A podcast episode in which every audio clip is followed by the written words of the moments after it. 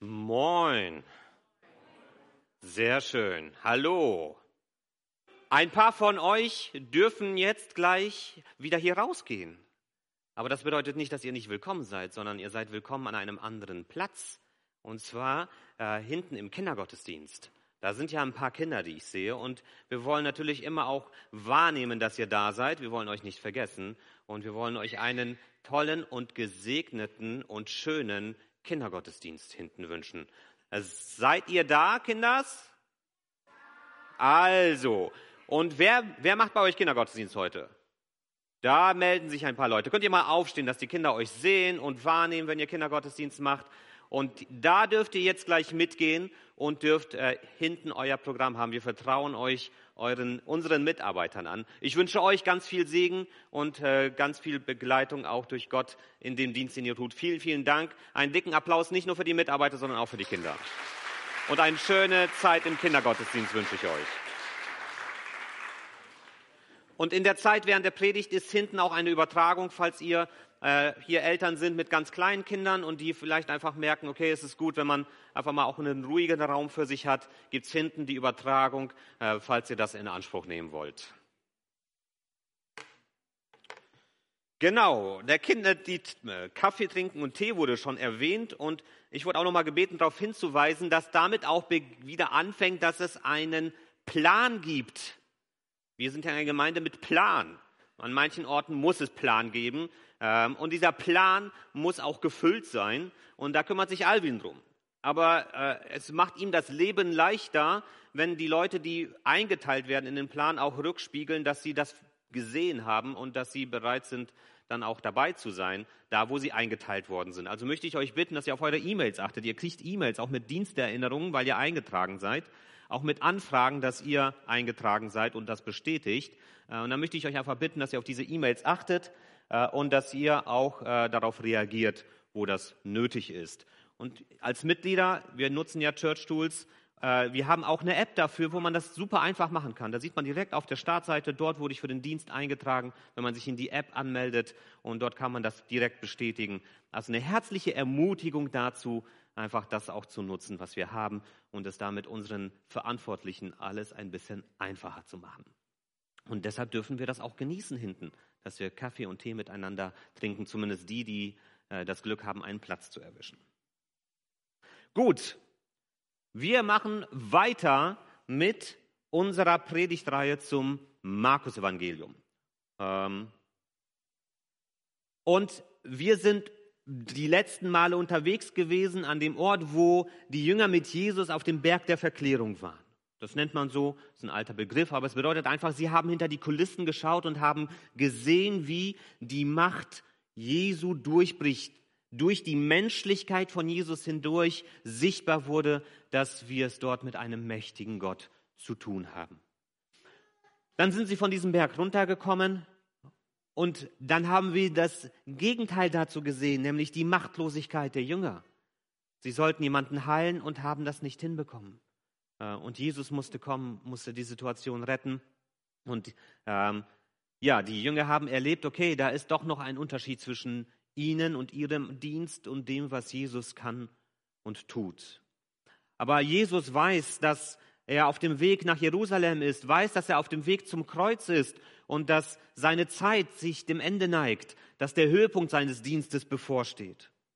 Und deshalb widmet er sich dann jetzt auch verstärkt der Unterweisung der Jünger. Er will ihnen das mitgeben, was sie brauchen für ihren Dienst, für ihren Einsatz. Er will sie vorbereiten, auch dafür, dass sie dann irgendwann ohne ihn unterwegs sein werden.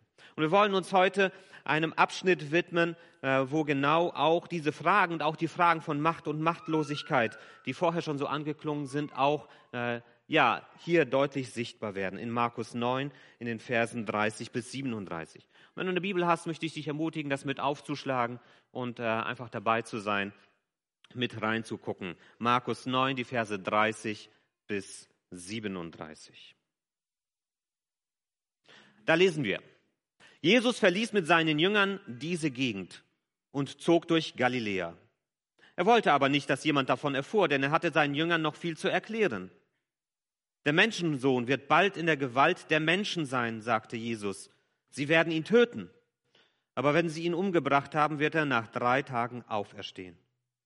Doch die Jünger verstanden nicht, was er da sagte und trauten sich auch nicht, ihn zu fragen.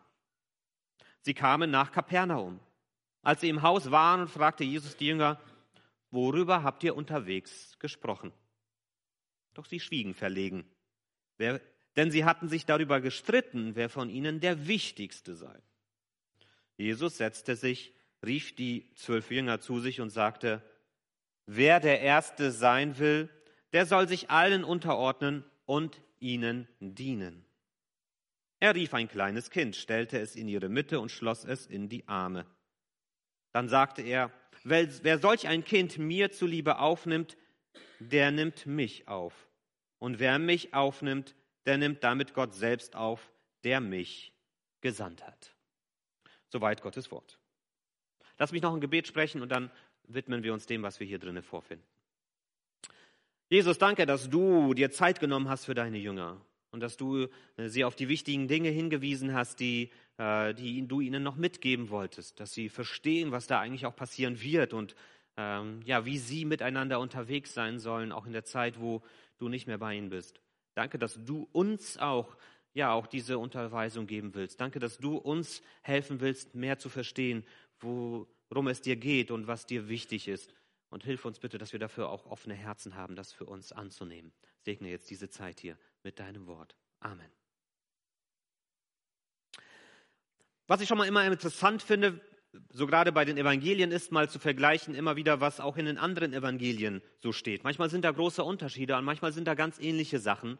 Äh, und hier merken wir auch zum Beispiel, dass das hier so ein Bereich im Leben von Jesus ist, den alle drei Evangelien sehr, sehr ähnlich beschreiben. In diesem gleichen Ablauf von Verklärung, von äh, Machtlosigkeit, äh, von der Frage nach dem Tod und Auferstehen von Jesus und dann eben auch, dass die Jünger darüber streiten, wer der Wichtigste ist. Also das zeigt mir, das ist wirklich etwas, was sich bei den Jüngern so eingebrannt hat, was für sie wichtig gewesen ist und das auch diese Zuspitzung auf das Kreuz hin auch sich schon in diesen Fragen, die hier behandelt werden, auch sich wiederfindet.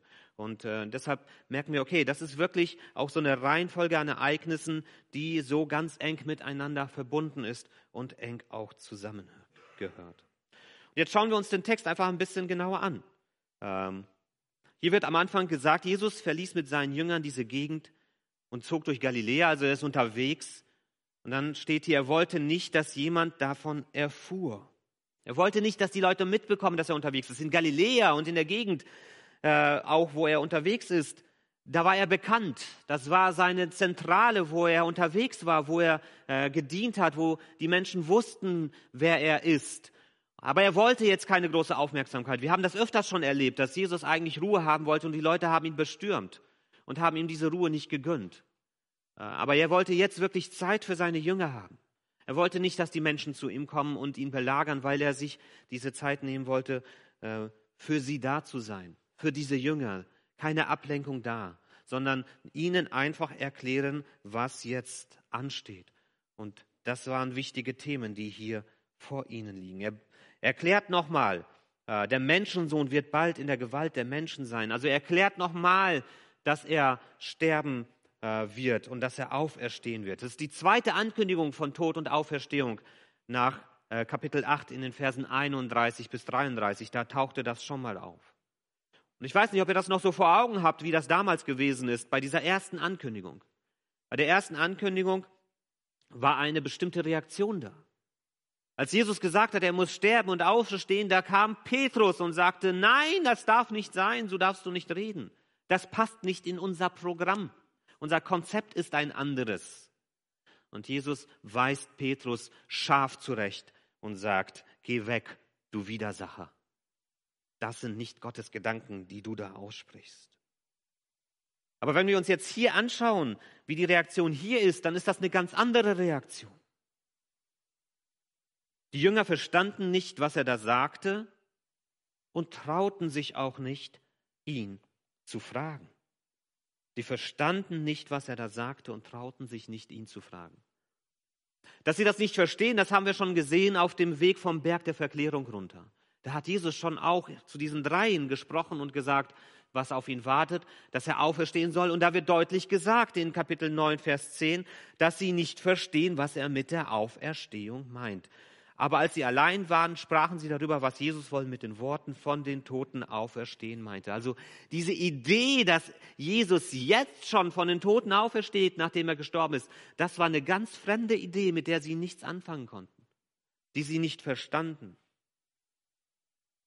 Und manche Dinge brauchen einfach etwas länger und brauchen manchmal etwas mehr Kreisläufe, damit sie bei uns ankommen und sacken. Jesus wird noch ein drittes Mal zu allen Jüngern sagen, dass er sterben und auferstehen wird. Und wirklich verstanden, was er damit sagte, haben sie es erst, als es passiert ist. Manche Dinge können wir nicht abkürzen, sondern brauchen einfach die Zeit, die sie brauchen, damit es bei uns ankommt. Aber sie trauen sich nicht, ihn zu fragen. Da habe ich mir darüber Gedanken gemacht, wieso? Ich finde das so interessant, dass das hier so eingefügt wird. Wieso fragen sie ihn nicht? Haben sie Angst vor der Reaktion? Jesus konnte auch scharf austeilen. Der konnte ihnen auch sagen, ihr ungläubiges Volk, und der konnte auch sagen, versteht ihr es immer noch? Seid ihr unverständig? Da konnte er schon auch manchmal ganz schön scharf sein in Bezug auf seine Jünger. Hatten sie Angst vor seiner Reaktion? Andere vermuten, dass sie es vielleicht gar nicht genau verstehen wollten. Dass sie gar nicht genau wissen wollten, was er damit meint. Weil das wie beim ersten Mal nicht ins Konzept passt. Das werden wir ja gleich noch sehen in den nächsten Versen danach, worüber sie sich unterhalten. Das passt ihnen nicht ins Konzept, dass Jesus stirbt. Sie wollen doch eine neue Bewegung starten. Da muss doch etwas passieren. Das Reich Gottes muss doch aufgebaut werden. Da passt das nicht rein, dass der, der das anleiten soll, plötzlich weg ist. Und das mit der Auferstehung raffen sie sowieso nicht.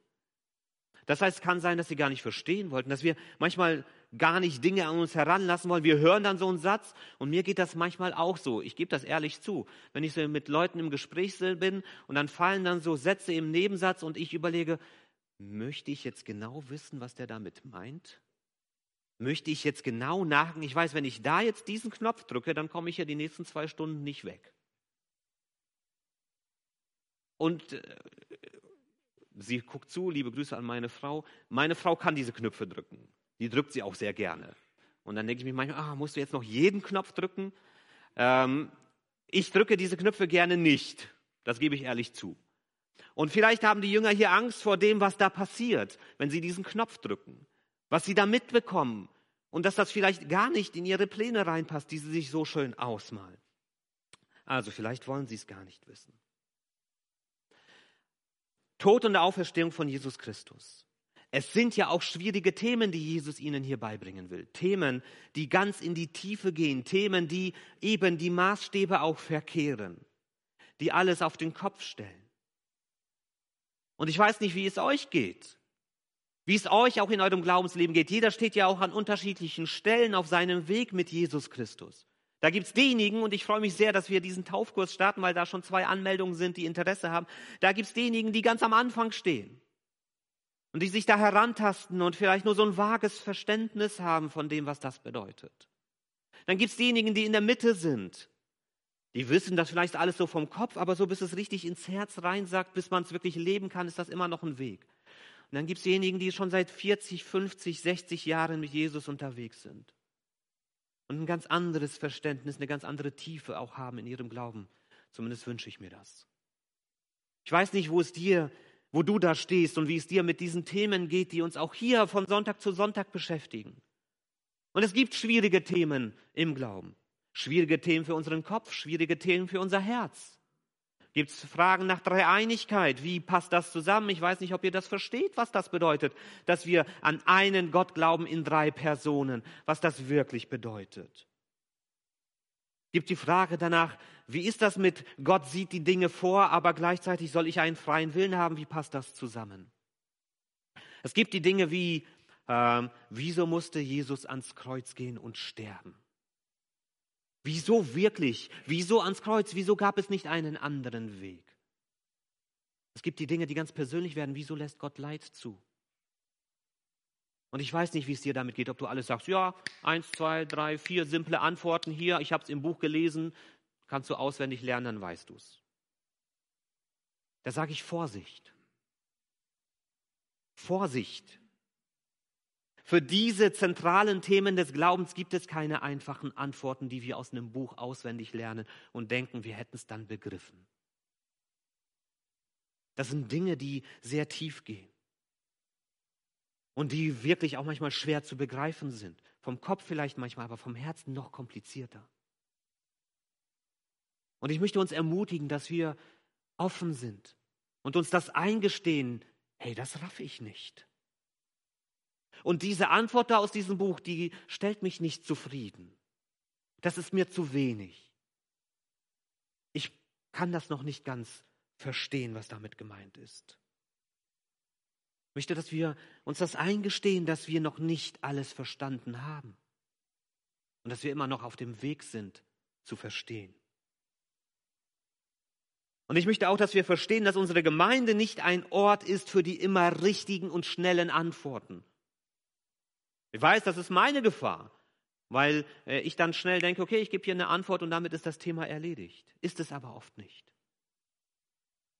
Und dass wir uns das eingestehen, dass wir als Gemeinde nicht die, der Ort sind, wo wir die schnellen Antworten bekommen und die immer richtigen Antworten, sondern dass wir als Gemeinde ein Ort sind, wo wir uns fragend im Austausch miteinander der Wahrheit annähern. Und ich habe es gesagt, manches braucht Zeit. Für manches können wir uns keine Abkürzungen nehmen. Manches können wir erst dann verstehen, wenn wir gewisse Punkte in unserem Leben erreicht haben. Und vorher bleibt es Theorie. Was Vater oder Mutter sein bedeutet, erfährst du erst, wenn du es erlebst. Du kannst vorher zehn Bücher darüber leben, lesen, was es heißt, Vater oder Mutter zu sein. Aber erst, wenn du dieses Baby in deinen Händen hältst und wenn du so ein Kind auch manchmal auch erst über 10, 20, 30, 40 Jahre begleitest, erst irgendwann verstehst du, was es heißt, Vater und Mutter zu sein. Manche Dinge können wir nicht abkürzen. Und manches werden wir vielleicht auch nie verstehen. Manches werden wir vielleicht nie ganz begreifen und sagen, Gott, ich, ich verstehe das nicht und ich werde es vielleicht auch nicht verstehen. Und das dürfen wir uns eingestehen. Das dürfen wir zugeben. Ein wichtiger Reifeschritt im Glauben ist es, ehrlich zu sein zu sich und zu anderen, wo wir etwas nicht verstehen. Nur wenn du zugibst, dass du etwas nicht verstehst, bist du bereit, etwas zu lernen. Nur wenn du dir das eingestehst, dass du das noch nicht verstanden hast, kannst du dazu lernen. Und unsere Gemeinde wünsche ich mir, dass es ein Ort des Lernens und des Reifens ist. Und dass wir dafür auch verschiedene Rahmen dafür bieten. Der Gottesdienst ist so ein Rahmen. Aber das ist so ein Rahmen, wo ich hier von hier vorne rede, ein Monolog. Und was dann am Ende bei euch ankommt, das kann ich nicht garantieren, das weiß ich nicht. Vielleicht schläft der eine, der andere ist in anderen Gedanken. Oder vielleicht hörst du auch aufmerksam zu, das würde ich mir sehr wünschen. Aber es ist nur ein Rahmen, wo wir lernen. Und ich ziehe auch die Gefahr mit diesen schnellen Antworten. Andere Rahmen sind Kleingruppen und Hauskreise. Und ich möchte dich so dafür ermutigen, dass du äh, dir einen Hauskreis suchst oder eine Kleingruppe, wo du diese Fragen loswerden kannst in einem Vertrauensrahmen. Wo du sagen kannst, ich verstehe das immer noch nicht, obwohl ich schon 20 Jahre mit Jesus unterwegs bin und wo du mit anderen zusammen unterwegs sein kannst, diese Fragen loswerden kannst und wo ihr euch gemeinsam fragend dieser Wahrheit des Glaubens nähern könnt. Auch der, die Bibelstunde am Mittwochabend ist ein Beitrag dazu. Und wenn du keine Kleingruppe hast, wenn du keinen Rahmen hast, dann komm zu mir und wir reden darüber, ob wir vielleicht etwas finden oder vielleicht was ganz Neues starten können. Aber das ist wichtig, diesen Rahmen zu haben, wo wir mit unseren Fragen hingehen können. Und wir sind keine Gemeinde von 20 Mitgliedern mehr oder 30. Und es ist schön, euch hier zu sehen, aber das hier ist keine Kleingruppe. Und das kann es auch nicht ersetzen. Genauso gibt es auch andere Orte, wo man Fragen stellen kann. Gerne auch per E-Mail, per WhatsApp. Äh, ich habe für die Kids diesen Mailbox-Club oder Mailbox für Kids eingerichtet, wo noch keine Frage gekommen ist. Also eine herzliche Ermutigung, falls Kinder Fragen haben, sie einfach zu mir zu schicken. Auch ihr Erwachsenen dürft das nutzen und ich will versuchen, dann darauf Antworten zu geben. Einfach mal den Mut zu haben, zu sagen, ich habe da eine Frage und ich darf sie loswerden. Und ich möchte mit uns darüber reden, was es bedeutet, eben in Gottes Reich unterwegs zu sein. Und als Überschrift aus diesem ersten Punkt auch zu formulieren, dass wir in Gottes verkehrtem Reich unterwegs sind, wo andere Maßstäbe gelten. Gottes verkehrtes Reich. Und hier in Gottes verkehrtem Reich darfst du sagen, zum König dieser Welt, ich raff deine Pläne nicht. Das darfst du. Da ist Jesus nicht von angeknickt. In seinem verkehrten Reich darfst du zu ihm hinkommen und sagen, ich raff deine Pläne nicht. Kannst du mir das erklären? Und vielleicht wirst du darauf Antworten finden, vielleicht auf manches auch nicht. Aber das Wichtige ist, dass du die Freiheit dazu haben darfst, zu ihm hinzugehen, auch stellvertretend hier in der Gemeinde und zu sagen, ich raff deine Pläne nicht.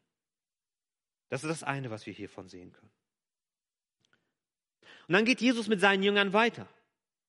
Und sie kommen nach Kapernaum. Das ist sowas wie die Basis für die Jünger, äh, für seinen Dienst. Aber er tut dort kein öffentliches Auftreten. Also er geht nicht in die Öffentlichkeit, sondern wieder in die Vertraulichkeit, ins Haus. Er will ja seine Jünger vorbereiten. Die Zeit schreitet voran. Und jetzt sehen wir hier eine bizarre Szene. Ich lese sie nochmal vor. Sie kamen nach Kapernaum. Als sie im Haus waren, fragte Jesus die Jünger, worüber habt ihr unterwegs gesprochen? Und jetzt? Doch sie schwiegen verlegen, denn sie hatten sich darüber gestritten, wer von ihnen der Wichtigste sei. Malt euch mal diese bizarre Szene vor Augen. Gerade hat Jesus noch darüber gesprochen, dass er sein Leben hingeben wird und dass er sein Leben verlieren wird. Und die Jünger streiten darüber, wer ist der Wichtigste in diesem Reich, das anbrechen wird.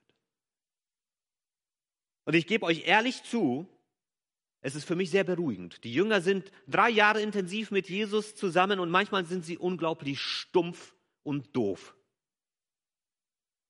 Und das ist so einer dieser Momente, wo diese Jünger einfach nur stumpf sind. Und wo ich mich frage, was geht da in euren Köpfen vor? Da ist kein Plan und kein Durchblick. Die verstehen gar nicht, was da passiert. Oder sie verstehen und denken sich, oh, schlimm, schlimm, dass Jesus bald stirbt. Mhm, mhm. Wer übernimmt den Laden, wenn er nicht mehr da ist? Was mindestens genauso stumpf ist, wie wenn sie gar nicht verstehen, worüber er redet. Und da denke ich mir, wie bizarr ist das hier, was hier passiert? Sie haben zumindest den Anstand, sich zu schämen, als er sie fragt. Zumindest so viel. Aber was ich jetzt hier viel interessanter finde als die Jünger, ist, wie Jesus darauf reagiert. Jesus will sie nicht beschämen und er will sie nicht bloßstellen. Aus dem Lukas-Evangelium, Paralleltext, wissen wir, dass er genau wusste, worüber sie streiten. Der hatte das mitbekommen, als sie unterwegs gestritten haben. Und er hat gewartet, bis sie zu Hause sind in einem vertraulichen Rahmen der hat dann nicht, äh, oder der hat die Geduld, die mir manchmal fehlt mit meinen Kindern, dass ich die, wenn die sich daneben benehmen, auch an falschen Orten vielleicht zusammenfalte, wenn das gerade gar nicht geht. Der hatte viel mehr Geduld als ich. Wenn ich mit denen unterwegs gewesen wäre, hätte ich mich hingestellt und gesagt, Leute, was geht mit euch? Habt ihr sie noch alle? Egal, ob die Leute das drumherum mitbekommen. Er wartet, bis sie zu Hause sind. Und auch dort faltet er sie nicht runter. Das finde ich interessant. Er kanzelt sie nicht ab. Er fragt nach, er fordert sie heraus. Er verhätschelt sie nicht und sagt, das ist alles okay, oder sagt, oh, ich höre da nicht so genau zu, sollen die. Nein, er will sie aus ihren krummen Gedanken rausholen, aber ohne sie zu beschämen, sondern er nimmt sich Zeit. Er setzt sich hin, heißt es hier, und das ist ein Signalwort. Ein Rabbi setzt sich hin, wenn er anfängt zu lehren. Er will ihnen etwas beibringen, aber nicht beschämen und nicht bloßstellen, obwohl sie es verdient hätten in dieser Situation. Aber Jesus verurteilt sie nicht.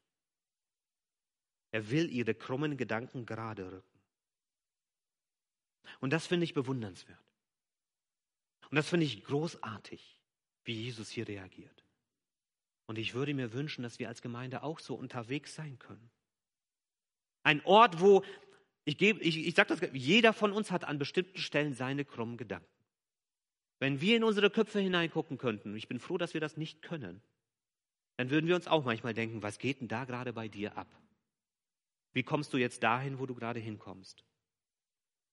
Jeder von uns hat seine krummen Gedanken. Aber ich, ich würde mir wünschen, dass wir als Gemeinde ein Ort sind, wo man sich, wenn man sich auf diese krummen Gedanken begibt, wo man sich das eingestehen kann, wo man das zugeben kann. Anders als die Jünger, die geschwiegen haben, weil sie wussten, dass sie jetzt hier irgendwo ganz schräg unterwegs waren. Aber auch ein Ort, wo wir uns gegenseitig helfen, ohne uns bloßzustellen und zu schämen, wo wir uns gegenseitig helfen, wieder andere gute Wege auch gedanklich einzuschlagen. Wo wir uns diese Hilfe geben können. In dem Rahmen, wo das richtig ist, um wieder auf gute, gerade Gedanken zu kommen. Und wo wir nicht so tun, als wäre immer alles richtig in unserem Kopf sondern wo wir uns zugeben, ja, ich habe auch manchmal schräge und krumme Gedanken. Und ich brauche jemanden, der mir hilft, wieder auf gute Bahnen zu kommen. Und auch das ist Wirklichkeit in Gottes verkehrtem Reich.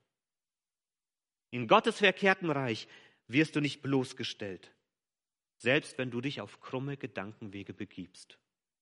In Gottes verkehrtem Reich wirst du nicht bloßgestellt, selbst wenn du dich auf krumme Gedankenwege begibst. Und jetzt kommt Jesus zum Kern, worum es geht. Er zeigt ihnen einen anderen Blick für das, wie wir mit Leitung und Autorität umgehen. Leitung und Autorität im Reich Gottes hat nichts mit Macht zu tun, sondern mit Niedrigkeit und der Bereitschaft, sein Leben in den Dienst für andere zu stellen. In Gottes verkehrtem Reich ist es genau anders als in dieser Welt. Jesus setzte sich, rief die zwölf Jünger zu sich und sagte, wer der Erste sein will, der soll sich allen unterordnen und ihnen dienen. Willst du vorangehen, musst du dich hinten anstellen. Das ist Gottes verkehrtes Reich. Und er nimmt jetzt ein Kind, stellt es in die Mitte. Und Kinder damals hatten keine großen Rechte. Mein Sohn ist mal nach Hause gekommen mit so einem Zettelchen von der UN, Kinderrechte. 16 Stück oder was auch immer, das sind meine Rechte. Und ich habe dann gefragt, und wo sind, stehen da die Pflichten drin? Das tauchte da nicht drin auf. Kinder haben Rechte, ist auch richtig und gut so. Darüber brauchen wir gar nicht diskutieren. Das war damals nicht der Fall. Kinder galten nicht als vollwertige Menschen. Sie waren mehr Eigentum als eigene Persönlichkeit. Sie waren voller Abhängigkeit. Sie zählten nicht wirklich viel in der Gesellschaft. Und jetzt nimmt Jesus so ein Kind. Steht hier, er umarmt es. Also wir sehen da auch, wie Jesus einfach ganz freundlich und liebevoll ist. Stellt es da in die Mitte und nimmt dieses Kind als Beispiel dafür, was es heißt, in Gottes verkehrtem Reich unterwegs zu sein. In einem anderen Text, Matthäus Paralleltext, macht er das viel pointierter sogar noch als Markus hier. Dort schreibt, sagt Jesus, Wer aber so klein und demütig sein kann wie ein Kind, der ist der Größte in Gottes himmlischem Reich. Wer so klein und demütig sein kann wie ein Kind, ist der Größte in Gottes himmlischen Reich. Gottes verkehrtes Reich mit anderen Maßstäben.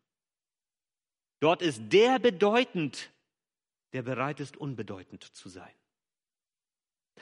Dort steht im Mittelpunkt der, der sich selbst an den Rand stellt. Macht zu haben in diesem Reich bedeutet machtlos zu sein und ganz abhängig von Gott. Wir haben das auch schon bei der ersten Leidensankündigung gesehen, wo Jesus ihnen das versucht hat deutlich zu machen, wo er gesagt hat, was hast du davon, wenn du dein Leben gewinnst und alles verlierst? Und wo es bedeutet, als Jünger unterwegs zu sein, sein Kreuz auf sich zu nehmen und Jesus nachzufolgen. Es bedeutet, sich selbst nicht so wichtig zu nehmen. Und auf der anderen Seite das, was wirklich ist, wirklich wichtig ist, nicht aus den Augen zu verlieren. Jesus ist nicht Mensch geworden, um eine Institution oder eine Organisation zu gründen, in der er Verantwortung haben kann, die er leiten kann und durch die er Ansehen gewinnt in dieser Welt. Jesus ist Mensch geworden, um andere Menschen in die Freiheit und in die Heilung zu führen durch die Liebe Gottes. Dafür ist Jesus Mensch geworden. Und ich gebe zu, wenn man in der Gemeinde unterwegs ist, gerade wenn sie wächst, wenn viel passiert, dann kann man diese Aufgabe, diese zentrale Wahrheit schnell aus dem Alltag verlieren. Und dann kann es passieren, dass für uns verantwortliche Gemeinde tatsächlich mehr Organisation und Struktur ist, als das, was Jesus im Sinn hat.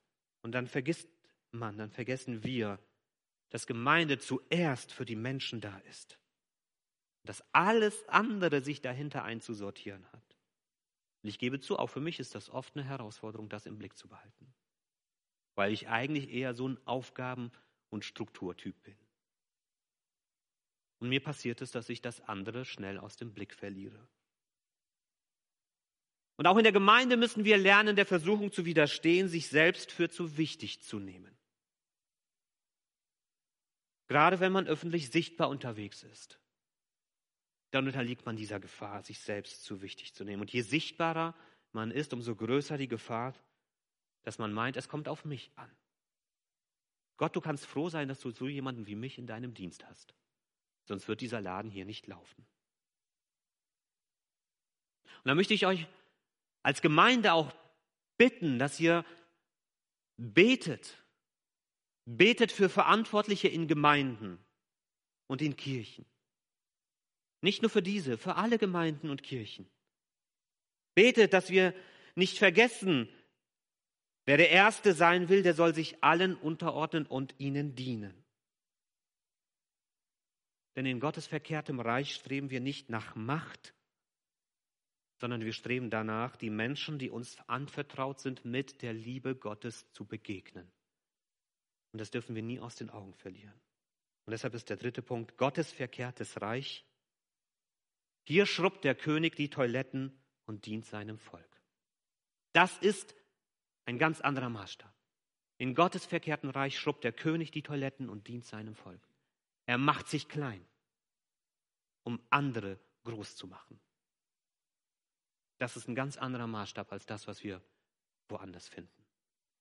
Und ich wünsche uns, dass wir als Gemeinde lernen, immer mehr zu verstehen, was das bedeutet. Dass wir offen zugeben können, was wir nicht verstehen. Dass wir unsere krummen Gedanken uns wieder auf eine gerade Bahn bringen lassen, aber dass wir uns dabei nicht beschämen und bloßstellen. Und dass wir verstehen, dass der Erste zu sein in Gottes Reich bedeutet, sich in den Dienst für andere zu stellen und unterzuordnen. Amen.